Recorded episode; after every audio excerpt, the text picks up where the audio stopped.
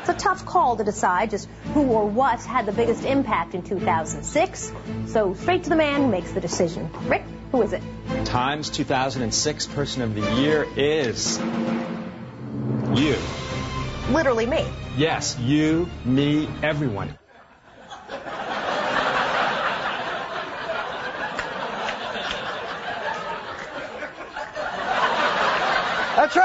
Magazine Person of the Year for 2006 is you, and also you, and you, and to a lesser extent you, and you, and. Why us?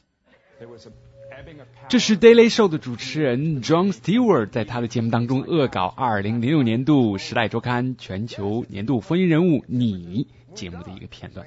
美国《时代周刊》 把2006年度的全球风云人物授予了全球网民你，其中呢，十五位网民当中还有来自中国的博客王晓峰。不过自这之后，《时代周刊》也确实加大了在网络上所花的心思。从一月八号开始，Time.com 进行了改版整容，我们可以看到许多来自全世界各地顶尖的照片，最优秀的作者和专栏作家。同时，他们全新推出的新闻博客还包括了七个各具特色的 blog，包括《时代周刊》驻北京、上海和香港的四位记者合作编写的中国博客 The China Blog，现在也已经上线了。在今天的反驳人民大会谈当中，飞猪就走访了《时代周刊》北京分社的社长艾希门 Simon Elegant。我们的事业 The only problem with Microsoft is they just have no- reporting from Jianwai Soho 半岛英文台是怎样选中你的？他们面试你？人民大会谈。嗯，这个中国博客计划是怎么出现的呢？Actually, was Susie's idea originally. 最早其实是我们驻北京的记者 Susie 的主意。普通网页和 blog 也是最近这些年才区分开的。过去你很难说出两者之间的区别。我们的工作内容其实也在不断的变化。写这个 blog 的一部分原因是这个形式很有意思，另一方面也是因为我们有很多采访素材没有办法全部登到杂志上面去，变成了很大的资源浪费。所以呢，我们会一周写两次 blog 来弥补这个遗憾。我们会做一些很多关于中国社会的选题，那么大文章就拿去给杂志了。还有一些边角料，比如说一些比较个人的东西，没有被加到长文章里面的，那么我们就会放到 blog 上面。应当说，blog 是一个很独立而且很个人的东西，所以呢，我觉得几个人合作写一个 blog 其实有点怪。我很喜欢 blog 的独立性，它不需要依附于权威，我们可以在上面写一些很有吸引力的东西。时代周刊一直在挖掘互联网的潜力，虽然速度上面有点慢，他们刚刚开通了改版以后的新主页，同时推出的还有一些新的 blog。So they were quite excited actually because they want to now. They just relaunched the website on Monday, and part of the relaunch was a few blogs. When did the idea come out? 哦，那这个主意是什么时候提出来的？做了大概多久的准备？ Um, I think Susie and I first talked about it ma- quite a long time ago, but then in New York they were changing the the whole approach to to the website. 我记得当时 Susie 和我很久以前好像就讨论过这件事儿了。嗯，但是因为纽约那边要为网站的改版做很多事情，呃，第一次提出计划应该是至少五个月前的事情了。嗯，这一次《时代周刊》还推出了一些其他的 blog 吗？Yeah, they have like seven now, I think. So there's one for the Middle East. So three correspondents in the Middle East. There's one for a guy who just writes about being in. 对，应该已经有七个了。呃，有一个叫做中东博客的，是三个驻中东的记者写的；还有一个叫做呆子世界的，都是一些关于什么新科技的东西。他们看起来并不像是所谓真正的 blog，比如说有关注于居家的，有关注于电视节目的。我们不知道自己将要写什么，反正我们就这样开始写了。I guess yeah, that's the beauty of a blog is it can be anything you want. So we don't know we don't know what what we're going to write. We had no idea. We just started blogging, and then we realized that's the idea.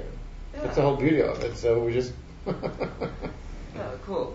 And and who have the saying topics? 那谁来决定 blog 上都写些什么呢？你和 Susie 想写什么都可以吗？呃，write anything. Anything, absolutely anything. 对，绝对想写什么都可以。我说过，没有必要写一些整整齐齐的新闻稿放在 blog 上面。我觉得我们很幸运，我们可以写一些很长的文章登在杂志上，可以写一些五六百字的稿子发给《时代周刊》网站，还有一些更加个人化的、更丰富多彩的素材可以发到 blog 上面。比如说，我可以写我的孩子们正在那玩儿，也可以写我的上海同事 Bill，反正五花八门的。那些在报刊亭买杂志看的人和在互联网上看新闻的人是完全不一样的，没有什么重叠。拥有两个不同的读者群是一件相当不错的事情，因为为杂志和网站写文章的方法是截然不同的。如果你为网站写了一件事情，你可以为杂志换一种方式再写一遍，然后呢，再在 blog 上面说一遍，这样就会变得很有效率，循环利用。for the web, you can do it again in a different way for the magazine or for the blog. So you can, it's very efficient, recycling. 呃，Do you have a 这个 blog 会不会有自我审查的制度？嗯，要知道，如果你们写了一些敏感的内容的话，很可能这个网站在中国境内就不能访问了。Yep. But it's not really aimed at mainland China. I can still update it, can I? It's the servers in the US. 这个 blog 的服务器其实不在中国大陆，它的位置在美国。我们有虚拟私人网络，可以直接连到美国的服务器上。这个 blog 希望面对的读者呢，也并不是中国人。虽然有很多中国读者对这个 blog 很感兴趣，它面向的应该是那些在美国本土的读者。嗯，Does the 嗯，时代周刊总部对这个 blog 有详细的规划吗？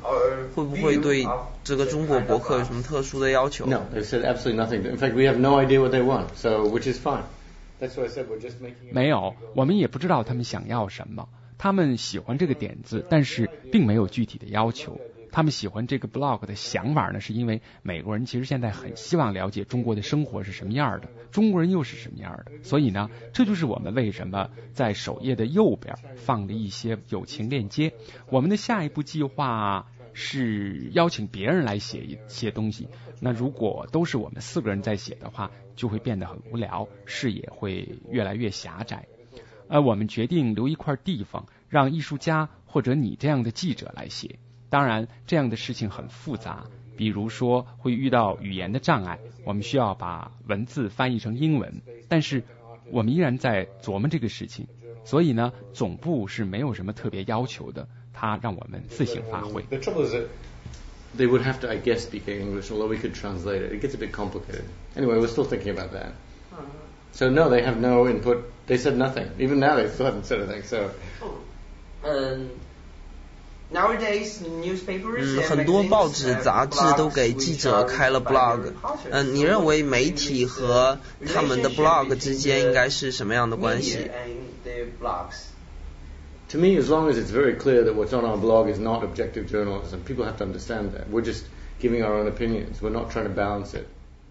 对我来说，我们的 blog 肯定不是一个承载客观报道的媒体。我们的读者也明白这一点。我们只是在上面发表自己的意见。我觉得在 blog 上写作依然是有标准可循的，这不言自明。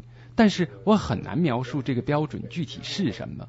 blog 更像是社论板块，采用的是不同于报道的另一套标准。这个标准其实很复杂。嗯你的意思是 uh, 说，呃不同就在于你们可以往 blog 里面加入自己的观点。呃那么是不是也可以写一些传言性质的东西？比如你们说，嗯，禽流感又回来了，但是这个消息还没有得到官方的确认。我觉得我们对待传言还是有一些最基本的标准，除非我们是在说一些关于传言的消息，我们会说目前有很多传言正在说什么。但是我觉得那些最基本的新闻标准还是会得到贯彻，不论是观点性质的文章，还是一篇工整的报道。嗯，那么有了 blog 这样一个新的表达自己的渠道，会不会感觉更好一些当然，这一点非常重要。在杂志上，我们也有一块地方可以表达自己的观点，但是这个叫做 essay 分析的版面只有一页，因此呢，只有很少一部分人可以在杂志上写下观点。但如果你在 blog 上犯了一个错误，很多人就会马上指出来说：“哎，拜托，《时代周刊》的记者怎么能够犯下这种严重的错误呢？”那么，如果这样的话，你会怎么想，又会怎么做呢？What would I do? I would feel like an idiot, like I always do when I make mistakes, and I would immediately correct it. 我会觉得自己是个白痴，怎么可以犯下这种错误？然后立刻去改正它，发个帖子说：“嘿，有人看到了评论，并且改正了这个错误。”人都会犯错误，但是犯了错就要马上改正。时代周刊说你，你正在控制着媒体，但是。王晓峰是一个非常专业的记者，他不能代表所谓的草根媒体，而且很多中国网民说，在中国根本就没有你，你怎么看这问题？可能现在依然算是较早的阶段吧，但是你看看中国的土豆和六间房，他们正在上海庆祝自己的一千万次上传记录，很多普通人每天都在制作小视频，然后上传到互联网上。而并不是胡歌那样的专业人士，恶搞是一个非常好的主意，很多人从中找到乐趣。我只是觉得现在依然在初期。你看看 YouTube，呃，很大多数东西都是垃圾，也很难定义上面那些视频算是精品，因为东西实在太多了。土豆说他们每天有六千个视频被传上去，YouTube 每天收到六万个，所以呢，这一切都还是有待时日的。前段时间有一个外国女士骑着自行车在北京街头拦下一辆轿车的事儿，不知道你看过没有？那件事儿听起来很有意思。那个外国女士在街上骑车，有一辆轿车开上了非机动车道，老外微笑着说：“你应该把车开回机动车道。”司机就非常愤怒的下车，把外国女人推到一边。后来呢，就有 blogger 把这些照片贴到了网上。然后呢，很多人找到了这个司机的姓名和电话，打电话过去说：“你真给中国人丢脸。”后来这个司机还上了北京台公开道歉。这些事情都令人觉得兴奋，所以我说现在还处于初期，更多的人还是在看所谓明星博客，但是我相信情况早晚会变化的。Uh, so some of the things, I mean, the vigilante mob on the, on the net is pretty amazing. I think the, what you're talking about is probably just because it's early days and the people are now reading, you know, Ming Xing, Walker, I mean, what else, you know? But that'll change. 嗯，还有一个关于王晓峰的问题。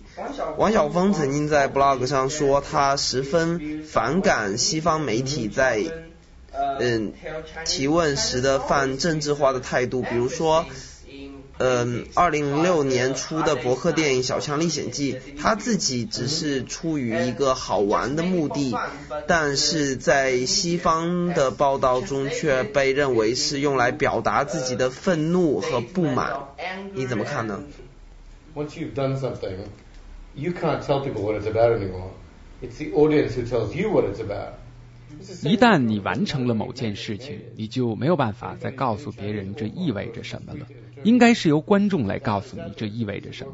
我同样也认为，这和他在做这个东西的时候试图告诉别人什么是无关的。这个作品现在已经拿出来了，摆在那儿，那就和王晓峰本人没有什么关系了，对吧？不管他只是要开一个玩笑，或者人们其实是想的太多了。